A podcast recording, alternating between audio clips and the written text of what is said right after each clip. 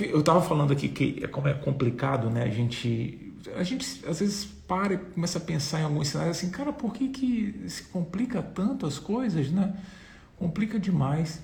Um dia desse eu recebi uma pergunta, é uma pergunta bem importante, que era, que era assim, é, Fabrício, como é que eu vou saber se um paciente que chegue pra, na minha frente com a pressão, pressão arterial, é 260 por 120, como é que eu vou saber se esse indivíduo tem uma urgência hipertensiva ou se ele é simplesmente um hipertenso que foi dado diagnóstico agora. Olha só a pergunta, hein? Não é emergência hipertensiva, entendeu? A pessoa já excluiu a emergência.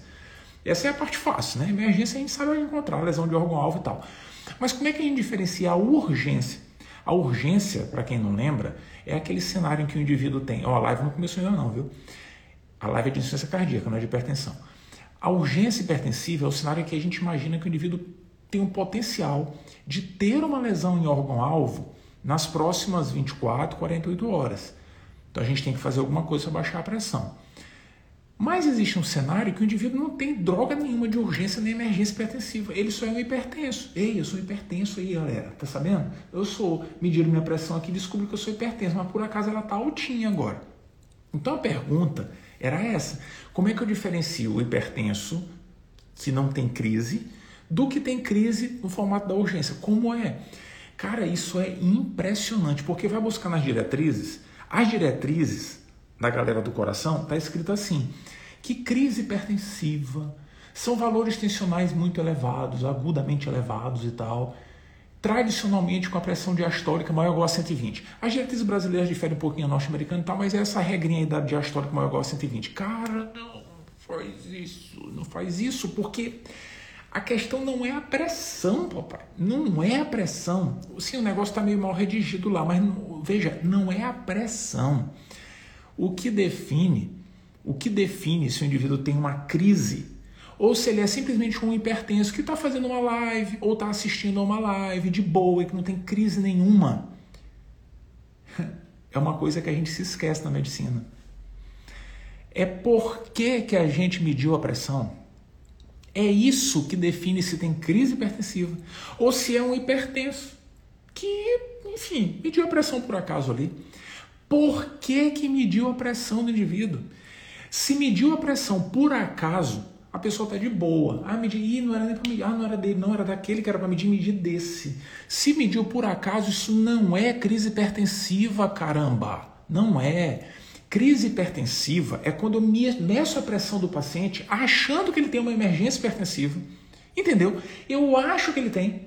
Mas ele não tem. Porque ele não tem lesão de órgão. O cara não tá bem. O cara tá, tá, tá ruimzão. E a gente vai medir a pressão para ver o que, que é. De, Ih, está muito alta. Caramba, tá alta mesmo. Deve ser por isso. Mas não tem lesão de órgão alto. Então é um urgência hipertensiva. Entendeu? É isso. Depende de por que, que a gente mediu. Por isso que na medicina a gente não pode fazer as coisas aleatórias. Medir pressão aleatoriamente. Pedir tomografia aleatoriamente pedir hemograma aleatoriamente. Olha que tragédia. Ah, esse paciente aqui tem leucocitose. Sim, papai. Por que, que pediu? Quem foi que pediu essa contagem de leucócitos? Pediu porque estava com dúvida? Se achou que isso fosse ajudar, então valoriza. Agora, se pediu à toa, dane-se. Vá para o inferno. Pega isso, amassa e joga no lixo. Entendeu? Tem que saber por que, que faz as coisas, cara. 80%, esse 80% é por minha conta, estou chutando aqui, dos problemas que a gente enfrenta na medicina de angústia, de dúvida são respondidos se a gente souber por que está fazendo as coisas. Entendeu?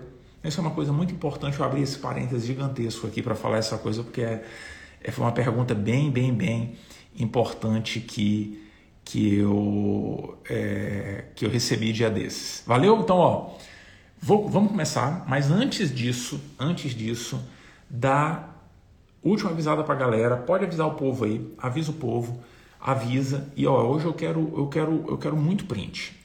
Se eu não receber hoje, se eu não receber, outro dia eu falei assim que eu queria receber 60, receber 100, 105, sei lá quantos foram, um pouquinho mais de 100. Hoje eu, eu, eu vou, eu vou ser até mais econômico em insuficiência cardíaca e tal, né?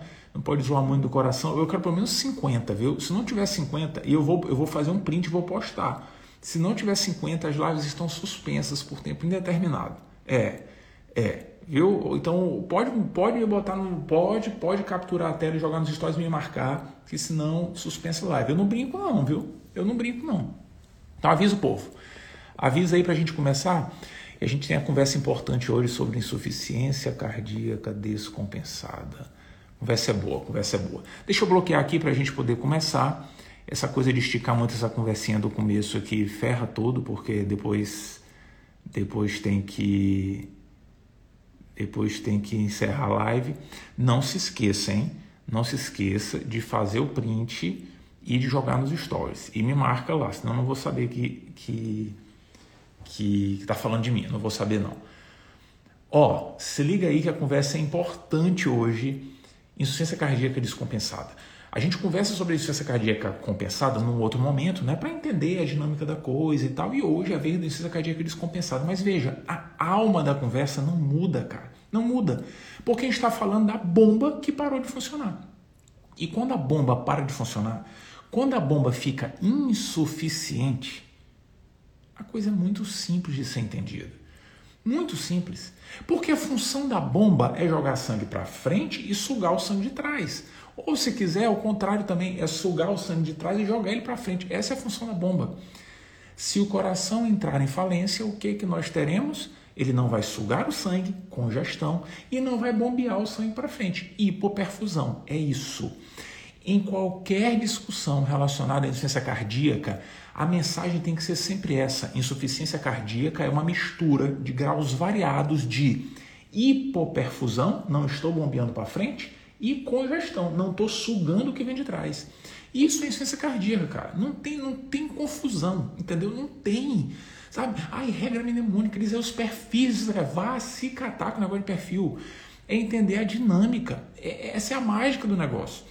Isso é tão importante, mas tão importante, que quando a gente conversa sobre insuficiência cardíaca, visão geral, né, o tratamento da doença no dia a dia e tal, quando a gente conversa sobre isso, tudo é norteado pela congestão e hiperperfusão, não é? É assim, é tudo, as manifestações clínicas e tal, tudo, tudo, tudo, exceto o tratamento. Lembra disso, né? O tratamento da insuficiência cardíaca, lá padrãozona no ambulatório e tal, apesar da regra ser hiperperfusão e congestão da doença, o que a gente não pode esquecer do tratamento, principalmente na fração de ejeção reduzida, lembra disso, né? Os fármacos que aumentam a sobrevida, pois é, lá, na hora de comentar sobre isso, a gente abriu uma exceção da regrinha da hipoperfusão e congestão. Porque os fármacos que aumentam a sobrevida, eles atuam controlando um pouquinho os mecanismos fisiológicos que tentam compensar o problema. Lembra disso, né? Pois é, hoje a gente não vai conversar sobre isso não, mas estou só lembrando esse detalhe. A gente abriu essa exceção para lembrar dos fármacos que aumentam sobrevida. E que a gente não fica atuando tanto, tanto assim na hipoperfusão e na congestão lá, né? Pois é. Aqui, hoje, nesses próximos minutos, ah, a conversa, papai, é mesmo sobre hipoperfusão e congestão. É, sim, senhor, é. Quando o indivíduo tiver insuficiência cardíaca descompensada, a descompensação significa simplesmente déficit de perfusão e ou congestão. É isso. Como é que a gente trata essa jossa quando está descompensada? Eu tenho que resolver a hipoperfusão e ou a congestão, o que estiver acontecendo com o indivíduo. Entendeu? A coisa aqui é bem sintomática, sabe? Então aqui é, é, assim, é é, é, olho no olho, não tem conversa, sabe? Não tem mecanismo fisiológico de defesa. Não, não, não, não. Aqui, quando descompensa, é simples. É controlar hipoperfusão e controlar a congestão. Desse jeitinho, desse jeitinho. Para saber o que, que a gente precisa controlar, tem que entender o que, que é, né? É, ah, eu sei, Fabrício. Hipoperfusão é choque. Cuidado, cuidado. Hipoperfusão até pode se manifestar como choque. Assim, o cenário mais extremo da hipoperfusão, né, o coração não está bombeando, não vai perfundir os tecidos, pressão de espirro, o cara choca, né, de fato. Mas esse é o cenário extremo. Né? Antes disso, o indivíduo pode ter hipoperfusão manifestada por uma série de outras alterações. Por exemplo, não está chegando sangue direitinho lá na pele, na periferia. O que, que vai acontecer? Extremidades frias, o indivíduo pode ter sudorese e tal, né? Mas assim, extremidades frias, pálidas, né? Tudo isso porque não está chegando sangue na periferia certo? O indivíduo pode ter alteração de estado mental, porque não está chegando sangue na cuca. Ué, hipoperfusão. O cara pode ter alteração da função renal, porque não está chegando sangue no rim. Entendeu? Tudo manifestação de hipoperfusão e hipoperfusão. Não fica com essa vinculação assim para dizer que tem hipoperfusão tem que ter choque, não necessariamente. Muitas vezes outras coisas serão visíveis. Tudo bem? O indivíduo tem alteração do enchimento vascular periférico, né, do enchimento capilar, hipoperfusão. Beleza? A coisa mais ampla do que a gente imagina. O mesmo vale para congestão. Ah, congestão são os estertores. Cuidado. Congestão é muito mais que estertor, né? Se a congestão pulmonar que pode se manifestar na forma, de, na forma de estertor, apesar de que já conversamos isso outro dia, que quando o indivíduo tem congestão pulmonar, nem sempre nós encontraremos estertores, nem sempre. Por sinal, muitas vezes a gente não vai encontrar estertor, não. É. O indivíduo vai ter congestão e vai manifestar a congestão pulmonar apenas através de taquipneia. Ui, lembra disso, né? Não lembra? Eu vou lembrar, vou falar isso mais uma vez aqui, porque isso é muito massa. E quem não esteve aqui, eu, eu tenho que lembrar, eu não, eu não vou me contentar se eu não falar disso. Cara, muita atenção, mas muita, muita atenção. É um erro grave achar que um paciente com insuficiência cardíaca só tem congestão se tiver estertor. Não. O estertor, de fato, vai denotar a presença de, de congestão nesse cenário, né? Vai, vai. Inundou o pulmão de líquido, vai ter estertor. Beleza. Mas antes disso, nós tradicionalmente encontramos outra coisa, por uma razão muito simples. Lembra do alvéolo, né? Sacos alveolares. Está aqui um alvéolo de um lado, um alvéolo do outro. E a gente está respirando aqui dentro. Abre e fecha, abre e fecha. Beleza. Qual é o ponto? É que entre os alvéolos passam vasos, vênulas, linfático. É, aqui entre os alvéolos. Beleza. Qual é o problema?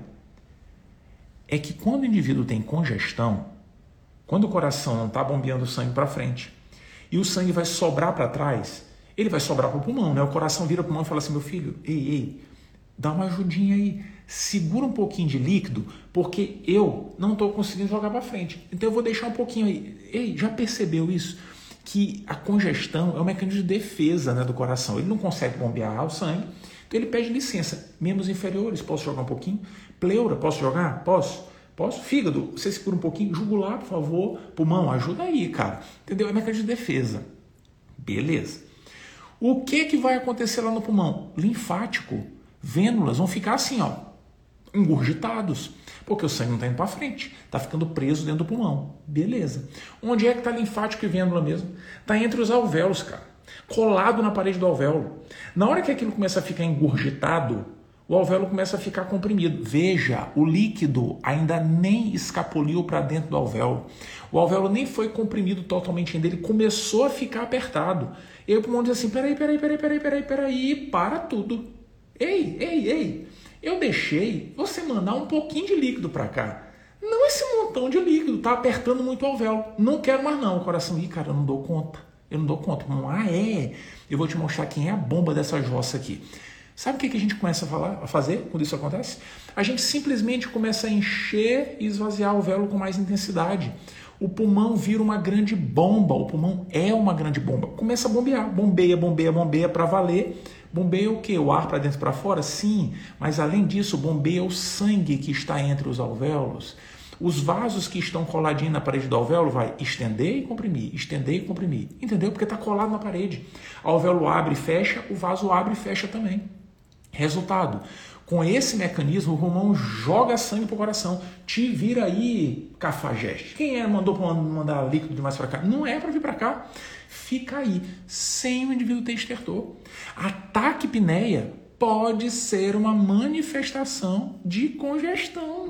Sim, senhor. Chegou no pronto-socorro desconfortável e tal. Ah, não, está estertorando. Ele tem insuficiência cardíaca quando está estertorando. Isso não é congestão, não. Como assim, papai? Está desconfortável? Pode ser. Veja outros dados do exame físico. Entendeu? Então, cuidado para não achar que congestão é sinônimo de estertor, porque nem sempre estará presente. O indivíduo pode ter taquipneia e pode ter turgência jugular, edema de membros inferiores, edema periférico, hepatomegalia congestiva, tudo isso como manifestação de congestão. Entendeu? É assim que a gente define, é assim que a gente identifica as coisas. É simples, né? não tem muita dificuldade. Mas só é importante alinhar para a gente não ficar preso à ideia de que hipoperfusão é choque e congestão e estertor. Não é isso. A definição é bem mais ampla. Tudo bem? Na prática, a gente tem pouca dificuldade em dar o diagnóstico, né? Porque geralmente, enfim, a gente já conhece, a gente já discute isso na outra live de insuficiência cardíaca. É muito banal dar o diagnóstico. Muitas vezes a gente vai lançar mão de dados muito robustos do exame físico, dados de exames complementares, né? Eletro, eco, BNP, tudo isso ajuda. Mas eu queria lembrar de um detalhezinho que pode ser explorado em prova porque tem crescido um pouco em atenção na sala de emergência principalmente. Muita atenção com a ultrassonografia. A gente não conversa sobre ultrassonografia na ultralive ciência cardíaca porque essa daqui que é a pegada de emergência que a gente tem que ficar atento. Muita atenção. Muita, muita, muita. Ultrassonografia no paciente com insuficiência cardíaca descompensada? Para quê? Não é melhor fazer um eco? Não, cara, a ideia aqui é ver o pulmão, é buscar indício de congestão. Porque lembra, quando a gente vê a radiografia do paciente com insuficiência cardíaca descompensada, a gente imagina como está congesto, né? Quando a gente encontra os hilos engurgitados, cheios de sangue, meio borrados, a gente não consegue ver o desenho do vaso, né? Porque é tanto sangue ali que a coisa fica borrada mesmo.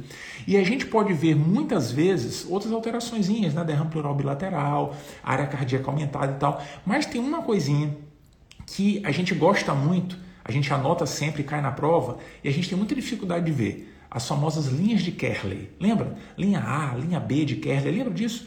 Lembra?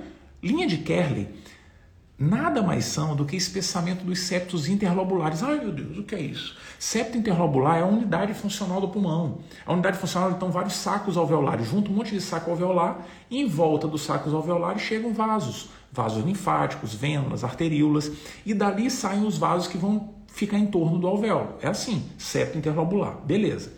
Sempre que a gente tiver muito sangue dentro do linfático ou da vênula, os septos vão ficar mais gordinhos. No pulmão, ora, o pulmão é preto porque está cheio de ar. O sangue, o linfático é branco. O que, que a gente vai encontrar quando o indivíduo tiver muito sangue no septo interlobular? Vai ficar branco. Encontraremos linhas brancas. Essas linhas são espessamentos do septo interlobular. Beleza. Kerley soube disso primeiro que a gente e disse assim: não, não, não, não, não. Esses septos interlobulares aqui, cheios de sangue, porque o cara está congesto, ou às vezes tem alguma doença intersticial pulmonar, mas está congesto. Esse cara aqui, esse septo interlobular, eu vou chamar de linha de Kerley. Beleza, linha de Kerley. Botou o nomezinho dele lá. E aí ele classificou três tipos de linhas de Kerley: linhas A, linhas B e linhas C de Kerley, só para perturbar nossa paciência. Enfim, o que, que são linhas A de Kerley? As linhas A acontecem em qualquer região do parênquima, inclusive nos ápices pulmonares. Muitas vezes né, direcionadas até diagonalmente para cima. Né? Essas linhas A são espessamento do septo neurobular. O que, que isso quer dizer? Um monte de coisa. Elas são inespecíficas. Pode ser por edema, por congestão? Pode. Mas pode ser também por câncer. Linfangite castomatosa. Ei, quando o câncer se espalha pelo linfático, o linfático fica engurgitado, né, inflamado e tal. Linfangite castomatosa pode gerar espessamento do septo interlobular difusamente pelos pulmões. Isso é a linha A. A linha B é outra. A linha B é a típica do edema pulmonar cardiogênico. A linha B, ela geralmente surge na base em direção à pleura na periferia é paralela ao diafragma, ela fica deitadinha, sabe? A gente olha logo em cima do diafragma. São linhas bem tênues. Essas são muito sugestivas de congestão, muito, muito, muito. E a C? Ouviu falar da C? Pois é, a C é igualzinha a B. A diferença é que a gente tem mais dificuldade de olhar, porque elas correm na nossa direção. Pega a radiografia de frente, a linha C está vindo na nossa direção. É uma linha B que está correndo para o outro lado. Então a gente tem dificuldade de ver, tem que ver no perfil, sabe? Já é difícil de ver no perfil, por conta da conformação do pulmão e tal. Então linha C raramente a gente vê. A gente vê mesmo a linha B de Kerley. Beleza? O que, que ela significa? Espessamento de septo interlobular. Por quê? Porque o linfático está cheio de sangue coração jogou para frente. Ok. Por que, que a gente está conversando sobre isso aqui, Fabrício? Não era melhor a gente ver uma radiografia? Não, não era não. Porque o objetivo aqui não é ver a radiografia, não. O objetivo aqui é entender por que, que a ultrassonografia pode ajudar. Sabe o que, que a ultrassonografia faz? A ultrassonografia mostra as linhas B de Kerley. É isso. O que a gente quer ver, jogando, botando o aparelhinho aqui na parede do tórax do indivíduo, é observar se tem espessamento do septo interlobular. É exatamente isso. Entendeu? Geralmente a gente vê uma imagem mais densa e várias linhas saindo dela. Os radiologistas, que gostam de botar nome interessante nas coisas, chamaram isso de imagem rabo de cometa, porque parece uma bolotinha saindo da pleura, né, com várias linhazinhas, que são os septos interlobulares. A minha impressão é que parece mais um raio de sol. Eu acho mais raio de sol. Mas se aparecer na prova rabo de cometa, já sabe o que, que é. É uma sugestão da presença de congestão. Muita atenção com a ultrassonografia, porque a ideia aqui não é a gente ficar discutindo muito o diagnóstico, o diagnóstico a gente já conversa em outro momento. Mas eu queria acrescentar a ultrassonografia por conta da pegada do pronto-socorro. Beleza? Ok. Mas a ideia central da prova, tradicionalmente, é explorar o tratamento da insuficiência cardíaca descompensada. Esse é o foco, é aí que a prova se debruça mesmo. Ah, já sei. Agora é a hora que a gente. Tem uma música que é assim, né? Agora, agora é a hora da gente falar dos perfis da insuficiência cardíaca descompensada. Não, senhor, vá se catar. Quer ver isso? Sai daqui, porque eu não vou falar isso, não. Não vou. Não precisa, cara. Quem foi que disse que precisa ver perfil A, B, C? Não precisa disso, não. Porque insuficiência cardíaca descompensada é hipoperfusão e congestão. É assim, ai, mas eu vi uma aula que era diferente, não estou nem aí, aqui quem fala sou eu. Não precisa, cara. É hipoperfusão e congestão. Acabou-se a conversa. Se entender isso, é resolvido. Resolvido. Quer ver só? Primeira coisa, resolver a vida do paciente. Resolver a vida. Qual é o pior cenário possível dentro de um indivíduo com uma doença que promove hipoperfusão e congestão? Pode parar, né? Não vamos conversar sobre tratamento de uma doença antes de falar do pior, pior cenário possível. Pior cenário, cara, a gente tem que correr. Não dá tempo de abrir o livro, não. Quais são os piores cenários possíveis? O pior cenário possível para um indivíduo com falta de perfusão é ter choque. Como é que eu trato o choque? Ei, o tratamento do choque é igual em qualquer cenário. Qualquer cenário.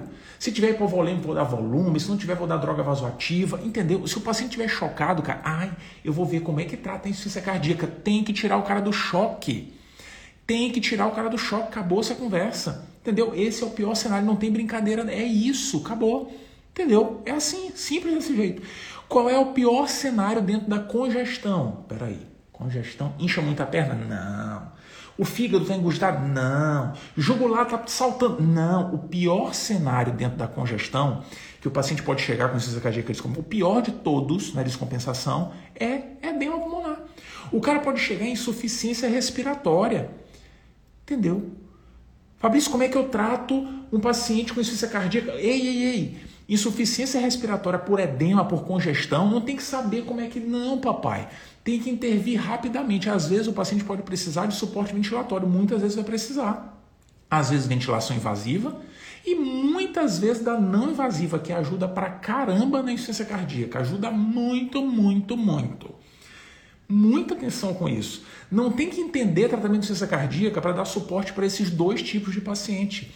Então os extremos têm que receber atenção. Chegou chocado, resolvo o choque. Chegou insuficiência respiratória, peraí, peraí, peraí. Não, não, não quero saber. Não, não, peraí. Deixa eu ver se precisa ser entubado. Deixa eu ver se eu vou fazer suporte ventilatório não invasivo. Ó, oxigênio, veia monitor. Vamos, entendeu? Então, essa é a base, né? Fala sério.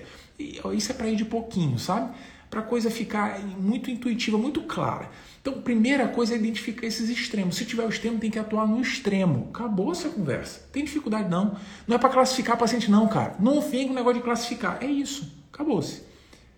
Se o indivíduo não estiver nos extremos, ou se tiver a gente tiver resolvido mais ou menos o extremo já, já dei conta do negócio aqui, sabe? Já estabilizei minimamente o indivíduo, aí sim. Agora sim a gente vai conversar sobre a tal da bomba que entrou em falência. Aí tudo bem. Vamos analisar qual é o problema aqui. Quando eu falo de qual é o problema, né, obviamente eu estou lembrando de um detalhe valioso. Não dá para tratar uma síndrome sem saber a causa. Por que, que esse indivíduo descompensou a insuficiência cardíaca? Isso é importante. Ei, isso é bem importante. É sim, senhor.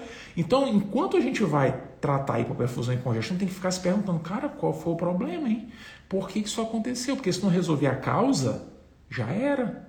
E aí vem a minha primeira revolta dessa discussão.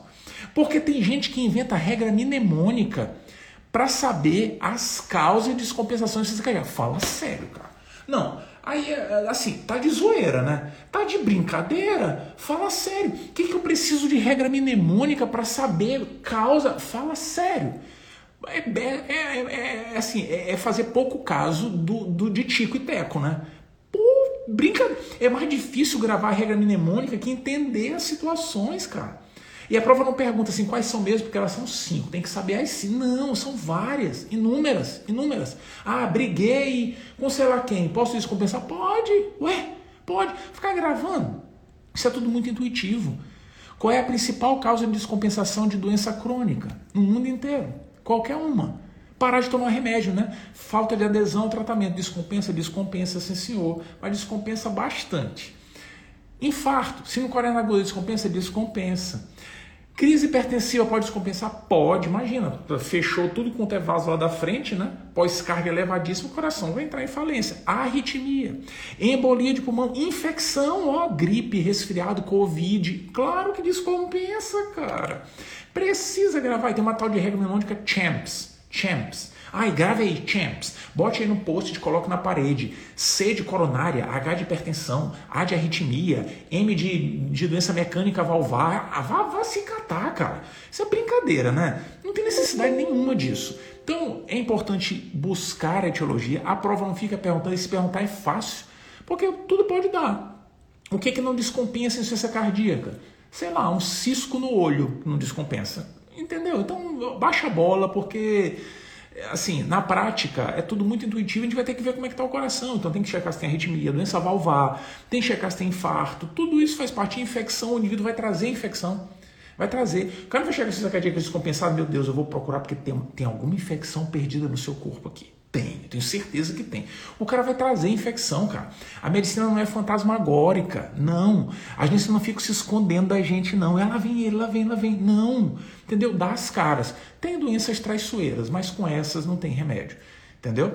Então não se estresse, a gente vai ter que buscar a causa. Isso é importante para evitar que a coisa descompense novamente logo em seguida. Mas olha só, o negócio aqui o negócio aqui é resolver fusão e congestão. Esse é o ponto. E a perguntinha básica é: qual é o melhor remédio para tratar a insuficiência cardíaca descompensada? Qual é? Qual é?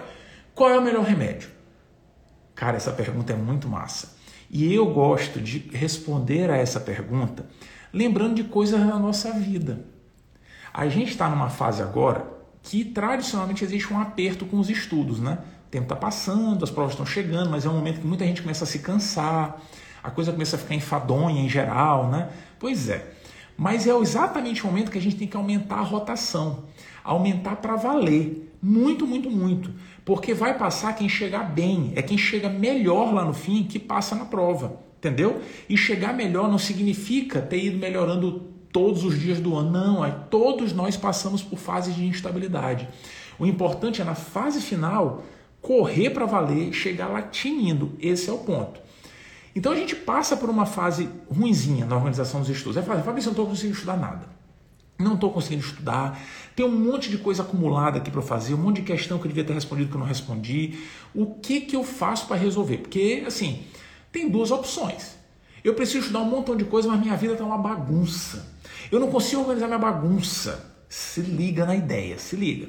Eu não consigo organizar na minha, uma bagunça, eu não consigo. Eu vejo duas opções. Eu posso ou fazer de conta que eu não tenho tanto de coisa para estudar e vou pedir para tirar. Ei, vem cá, depois que eu sair, que eu dormi, tira esse monte de livro daqui, tira, para eu fazer de conta que eu não preciso estudar, tá? Tira que eu vou, eu vou esquecer. Tira essas questões daqui, que eu não, eu não vou fazer de conta que elas não existem. Essa é uma opção. A gente fazer de conta que a coisa não existe. A segunda opção, ah, cara, é tomo café, chá, e, e tem, tem uma galera do Rio Grande que fica acompanhando o chimarrão, é uma homenagem à galera do Rio Grande, que diz que não é chá, mas é chá. Enfim, eu vou ficar ligadão, vou ficar ligadão aqui e varar a madrugada, com minha vida bagunçada do jeito que tá, e vou dar chicotada em burro cansado, mas eu vou para frente, eu vou. Pois é, se ferrou nas duas situações, nas duas, cara. Sabe como é que a gente resolve esse problema? Sabe como é? Organizando a nossa vida, abrindo espaços no nosso dia para o estudo, organizando a agenda, entendeu? Dilatando o nosso tempo. O grande remédio, o melhor de todos. Se pudesse usar para todos os pacientes do mundo do universo, usaria para tratar insuficiência cardíaca descompensada, é um vasodilatador.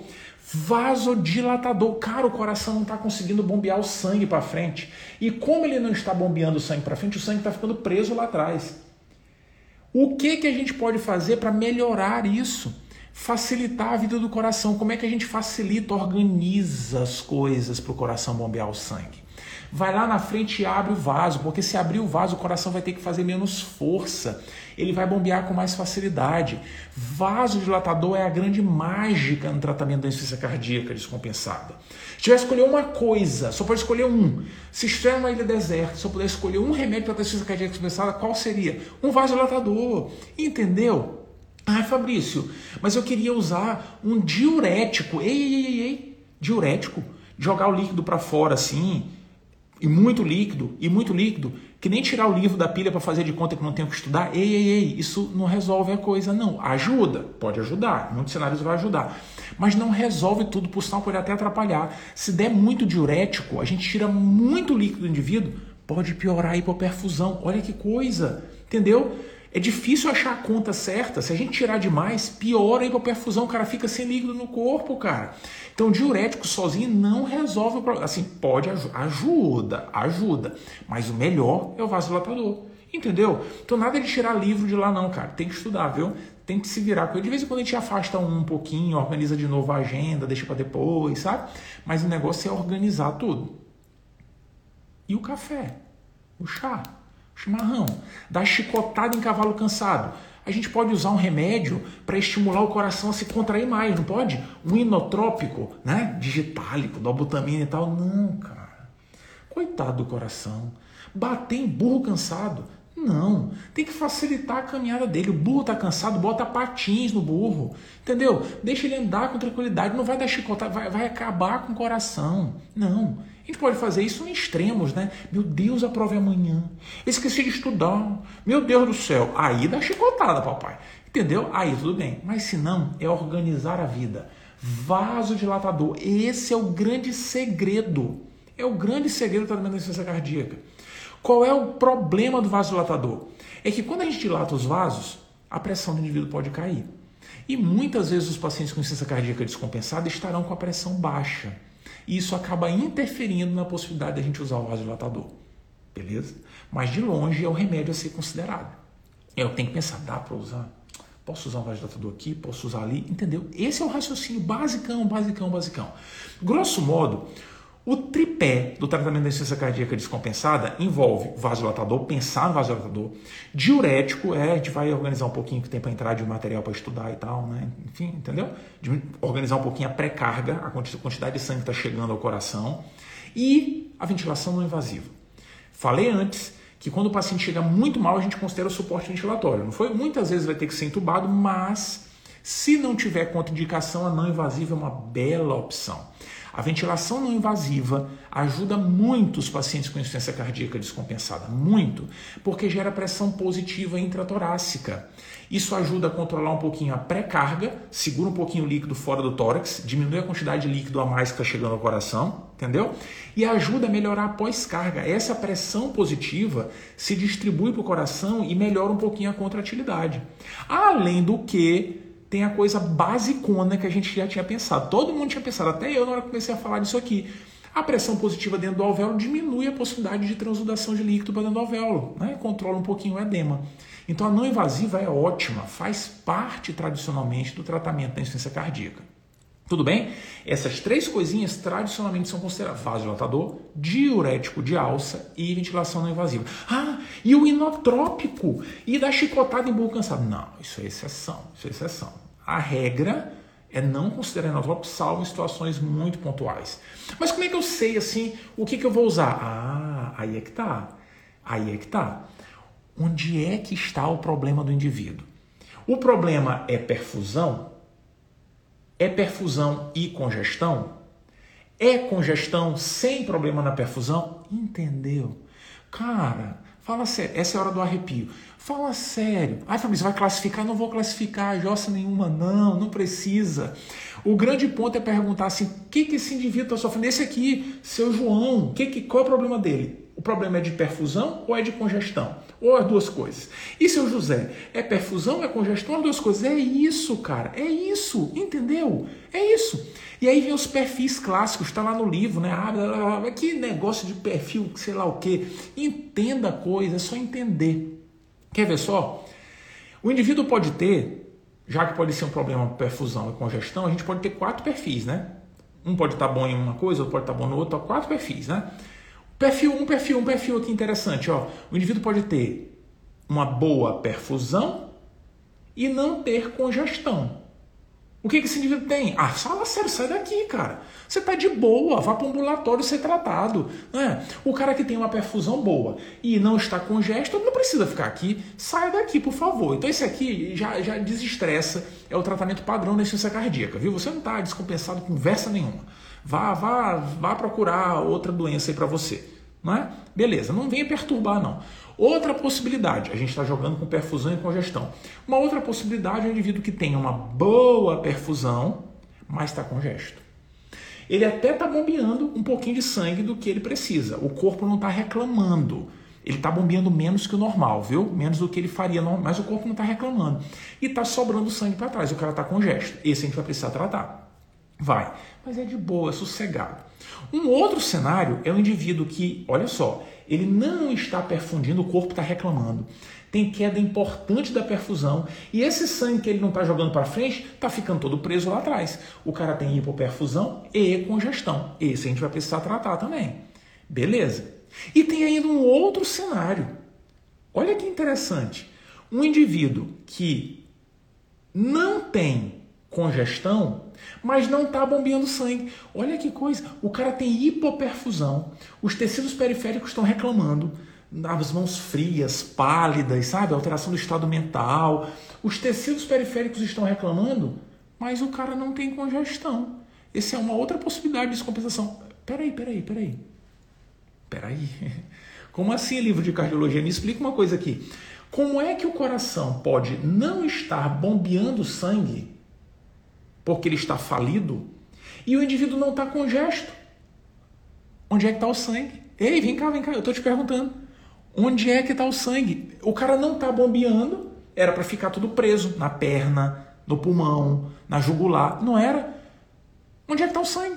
Se o cara não está congesto, Onde é que está? Essa pergunta é importante, né? A gente fica decorando o perfil, não precisa, cara. Onde é que está a jossa do sangue? Está fora do corpo dele. Alguém tirou o sangue dele. Esse indivíduo está hipovolêmico. Esse cara precisa de volume. Entendeu? Ele não está perfundindo porque alguém tirou diarreia, vômito, alguma coisa aconteceu. Usou muito diurético. E ele não está perfundindo a periferia. Tem estigma de perfusão, mas não está congesto. Como é que trata esse cara? Dá volume. Meu Deus. Tá louco, Fabrício? Eu vou sair dessa live. Ah, sai então, saia. Mas pra dar. Meu Deus, como é que tá o volume para insuficiência cardíaca? Ei, todo mundo tem sede. O cara com insuficiência cardíaca tem direito a ter sede. Claro que a gente não vai abrir lá 2 litros de cristalóide, né? Dá um pouquinho de volume, observa. Esse paciente, ele não tá legal. Tem que ficar na mão. A gente vai dar volume, vai observar a evolução do paciente. Entendeu? Esse perfil tem que ser tratado inicialmente com oferta de volume. Uma pista importante para esse cenário é a pressão convergente. Porque quando o indivíduo está desidratado e tal, né, geralmente tem vasoconstricção periférica, né?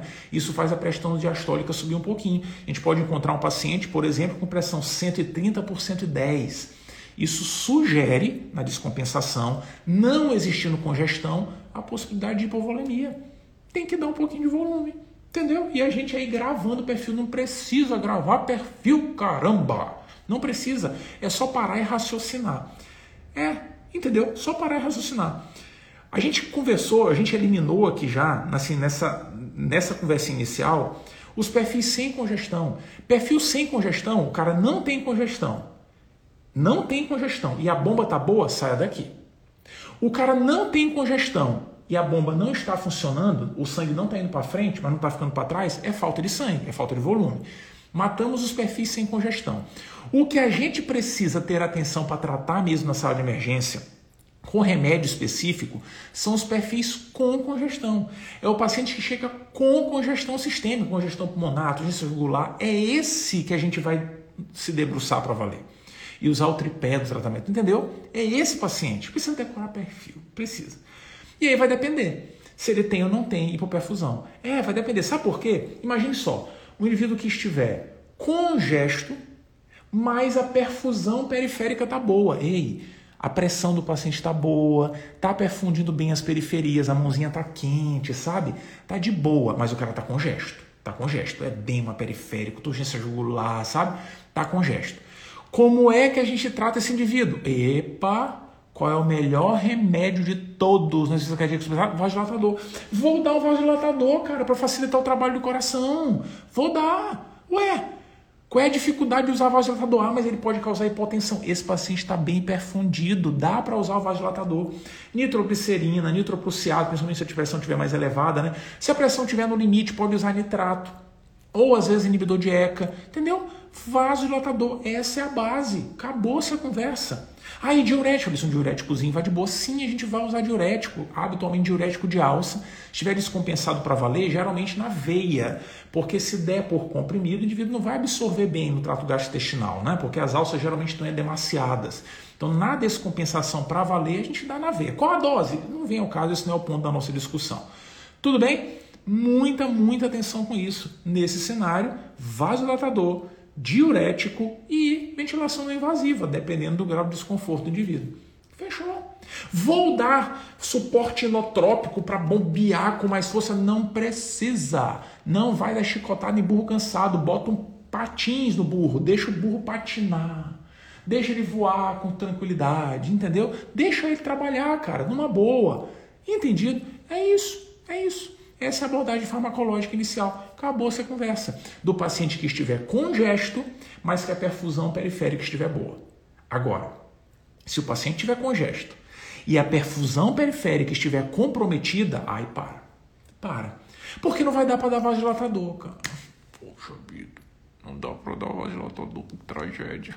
Queria tanto dar, mas não dá. Porque se der, o cara vai ficar mais hipotenso. Não pode dar vasodilatador nesse cenário, entendeu? A gente não consegue, infelizmente, dar vasodilatador. Vou dar diurético? Sim, vai dar porque o cara está com gesto, né? Mas veja, esse é o cenário, esse é o cenário que o bicho pega tradicionalmente. E aí, como o bicho está pegando, não tem jeito. Puxa o chicote e chicoteia o burro cansado. Aí não tem jeito, cara. Aí a gente tem que apelar entendeu?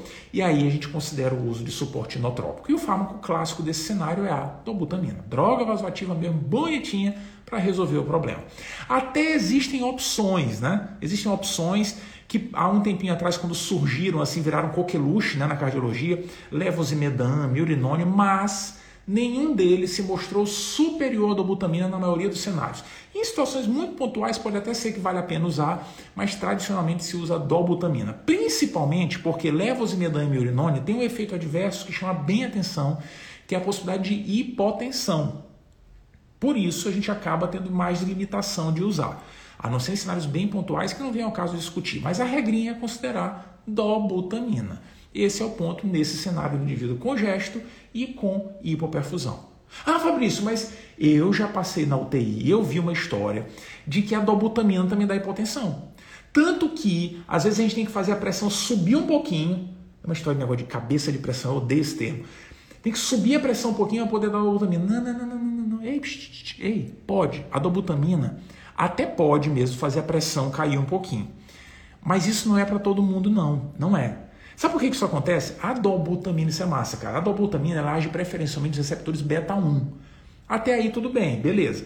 Mas em alguns indivíduos, em alguns cenários, ela pode também agir em receptores beta 2. E os beta 2 na periferia promovem vasodilatação.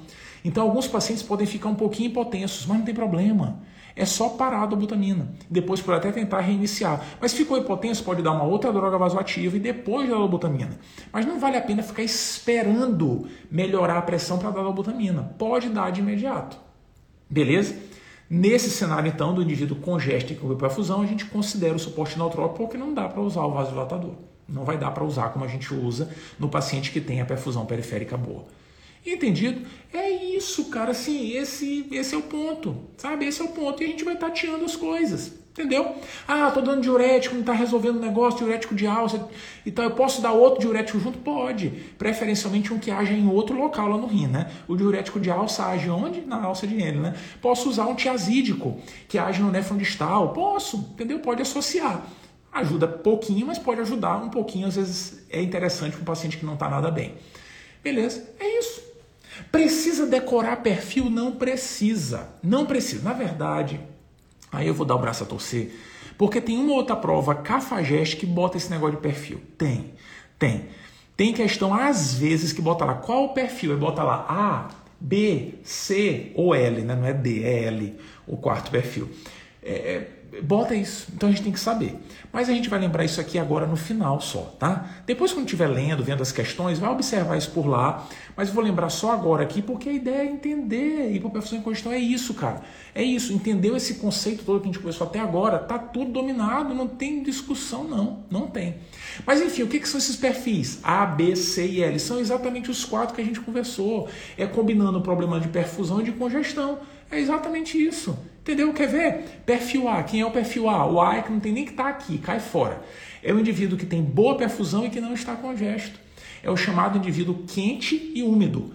Ele está é, quente e seco, perdão, né? Quente e úmido, oh, que, que loucura, né? Então o indivíduo está quente e seco. Ele está seco porque ele não está congesto e está quente porque as extremidades estão bem perfundidas. Esse é o perfil A.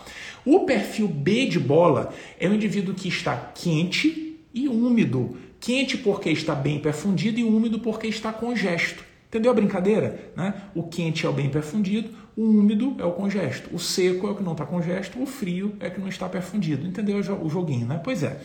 Que coisa, né? Tá nas diretrizes, né? O perfil C é o indivíduo que está frio, está mal perfundido, mas também está congesto, também está úmido. E o perfil D de dado é o indivíduo que é aquele cenário que a gente conversou esquisito, né? É o indivíduo que está frio, mas está seco. Não tem boa perfusão, mas não tem congestão. Onde é que está o líquido? Né? Jogou para fora do corpo. Entendeu? Pois é. Existe uma regrinha para a gente não esquecer esses perfis, essas letras, que é lembrando algumas cidades, alguns locais, sei lá, do mundo, que tem um clima que se compara com essas definições. Olha que besteira. A gente tem que entender geografia antes de entender medicina. Faz sentido isso? Não faz, né? Mas enfim. A letra A dizem que significa Arábia. Por quê? Porque lá na Arábia, a Arábia é quente e seco. A letra B é de Belém. Por quê? Porque dizem que Belém é quente e úmido. A letra C é de Curitiba. Por quê? Porque dizem que Curitiba é frio e úmido. E a letra L, né, o perfil é L, é de Los Angeles. Ah, eu nunca fui em Los Angeles. Pois é, se ferrou, porque a regrinha é com Angeles. Tem outra aí que bota, tem outra regrinha que inventaria também com outra cidade, mas enfim, Los Angeles. Eu vou botar Los Angeles porque é chique. Los Angeles, por quê? Porque Los Angeles é frio e seco. Entendeu? Olha que coisa. Lavar o, o, os perfis. Mas já teve prova que perguntou qual era o perfil do paciente. Então tem que ficar esperto, vale a pena lembrar essa sequência ABC e L, ABC e L, porque se aparecer na prova, a gente mata fácil. Tudo bem? Para fechar a conversa, uma perguntinha que na prática é muito comum e que na prova de vez em quando aparece do grande fármaco da cardiologia. Quem é o grande fármaco da cardiologia? O Highlander, que vence todas as enquetes, está sempre presente e, coitado, já apanhou tanto, mas assim, a sensação, quem é quem é quem é beta bloqueador? Ei, muita atenção com o beta bloqueador. A gente não conversou sobre ele até agora, né? Pois é, porque assim, grosso modo ele não faz parte da insuficiência cardíaca descompensada, né? Mas ele é importante na cardiologia. Então as perguntinhas habituais são assim: vem cá, quando o paciente descompensa a insuficiência cardíaca, a gente mantém o beta bloqueador porque ele pode fazer a pressão baixar, né? Mantém ou não mantém? Ei, a ideia é manter a não ser que o paciente tenha algum problema de perfusão. A pressão está muito baixa, a perfusão periférica está ruim, aí a gente vai considerar tirar o beta-bloqueador, se a perfusão estiver ruim. Não precisa nem tirar tudo, às vezes a gente tira só metade da dose e observa, mas se tiver muito, tiver muito legal, tá chocado, tira o beta-bloqueador, aí não tem conversa. Tudo bem? Beleza. E depois que eu compensei o paciente? Quando é que a gente inicia o beta-bloqueador, já que ele é tão importante na insuficiência cardíaca com fração de ejeção reduzida? Quando que a gente começa? Pois é, a ideia é começar o mais rápido possível. Compensou o paciente, tente, ainda durante a internação, iniciar o beta-bloqueador. Não precisa mandar o cara voltar com três meses. Não, comece na internação, entendeu? Se for possível, comece. Se não, sem estresse também. Ah, não tem estresse, tem coisa não. Mas não precisa esperar um ano para começar. Beleza? Muita atenção com insuficiência cardíaca descompensada? É hipoperfusão e ou congestão. Entendeu isso? Dominou tudo. Não tem para onde correr, cara. É isso, é isso. É simples assim. Muito simples. Era isso que a gente tinha para conversar.